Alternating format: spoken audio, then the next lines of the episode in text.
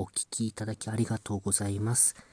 80日で中国を一周しました。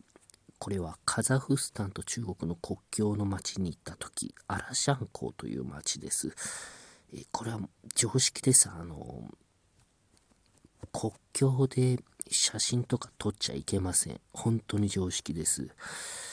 あの、カザフスタンを背にしましてね、ゲートがあるんですよ。で、ゲートの脇はずっと壁があるんですけど、壁といいますか、柵といいますか、その上は鉄条網で、えー、で、広い、広めの道ですよね。そのままカザフスタンに抜けていく道。で、カザフスタンを背にこう自撮り棒を伸ばして写真を撮ったんですよね。あの、えー、旗を広げまして80日一周っていう2人で広げて自撮り棒を伸ばして写真を撮っていました。で自撮り棒の向こう、まあ、ずっとそのだから中国国内へ行く道が見えるんですけどその向こうからパトカーが近づいてくるんですよ。人いないです。で氷点下ですしあのずっと何キロも先から近づいてきた点みたいだったパトカーがだんだん大きくなって500メートルぐらい前からサイレン鳴らし始めましてね。で、出てきたのがですね、あの、まあ、疑いたかったですけど、他に人いないですから、私たちのところに近づいてきたのが、あの、黒ずくめの3人。これは機動隊みたいな格好です。で、スワットって書いてました、あの、腕のところに。で、何してんだみたいなことを言ってるんですよ。私分かりませんけど、中国語。で、はたまた広げさせられましてね、80日一周の。で、それをスワットが撮るんですよ、スマホで。で、多分共有するんでしょう、その中で。で、スワット3人、若いあんちゃんで、あの、終わったらなんか楽しそうに喋り出しまして、すると、もう1台違うパトカーが来まして、で、どう見てもスワットの上官ですね。スワットが、あの、怒られてる感じですよ。なんか、ダーって言われて、スワットがシュンってして。で今度はスワットが私たちの旗を広げてそれをまた上官がスマホで撮るんです。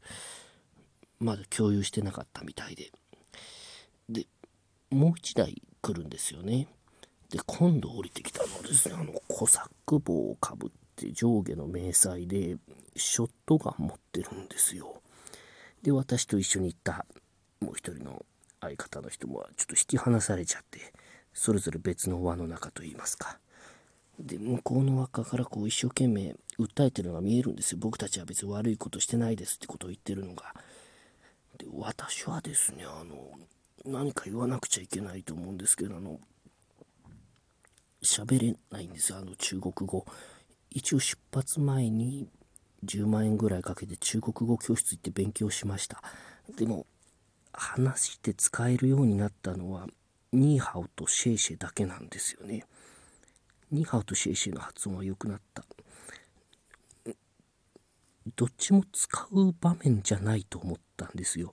だからしょうがないので、もう頭をこう下げてちょっと話はちゃんと聞いて、あの、すまなさそうにしている雰囲気出します。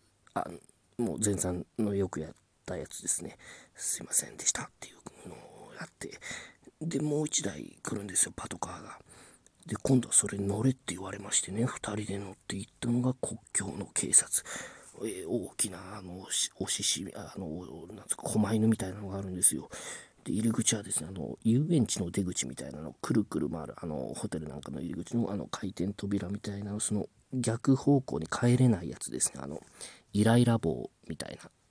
これ、伝わりますかねあの、遊園地の出口でイライラ棒みたいなやつ。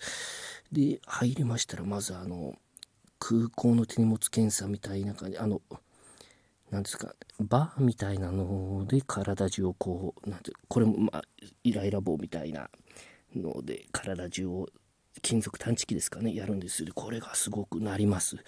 ピーピーピーってもう手から足から、あのから胸のピーピーってもうずっとなるんですよ。で、なるけど別に調べはしない。えー気になるんですけど、そのまま取り調べ室通されましてね。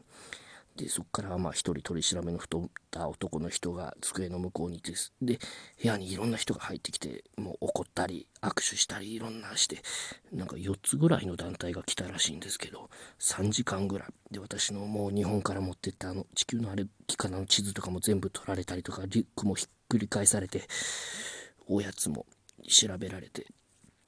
でどうなるんだろうって思いました。その公安ですからね。帰れなくなるんじゃないかって思って。でしばらくすると言うんですよ。あの相方が「入船さん取り調べの男モンゴルの人ですよ」あの国境ですからの言語面でもそういう何て言うんですかまあバイリンガルみたいそういう方が働いているんだそうです。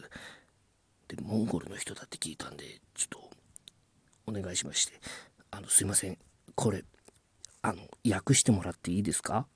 お、何ですか？白鵬は、日本でも歴代最強の横綱ですって、彼に伝えてください。よいしょして切り抜けようと思ったんです。絶対日本に帰りたいですから、私だって。OK。で訳してくれたんですよ伝えましたよあなんて言ってますか彼は朝青龍の方が好きです運が良かったですよね無事帰りました。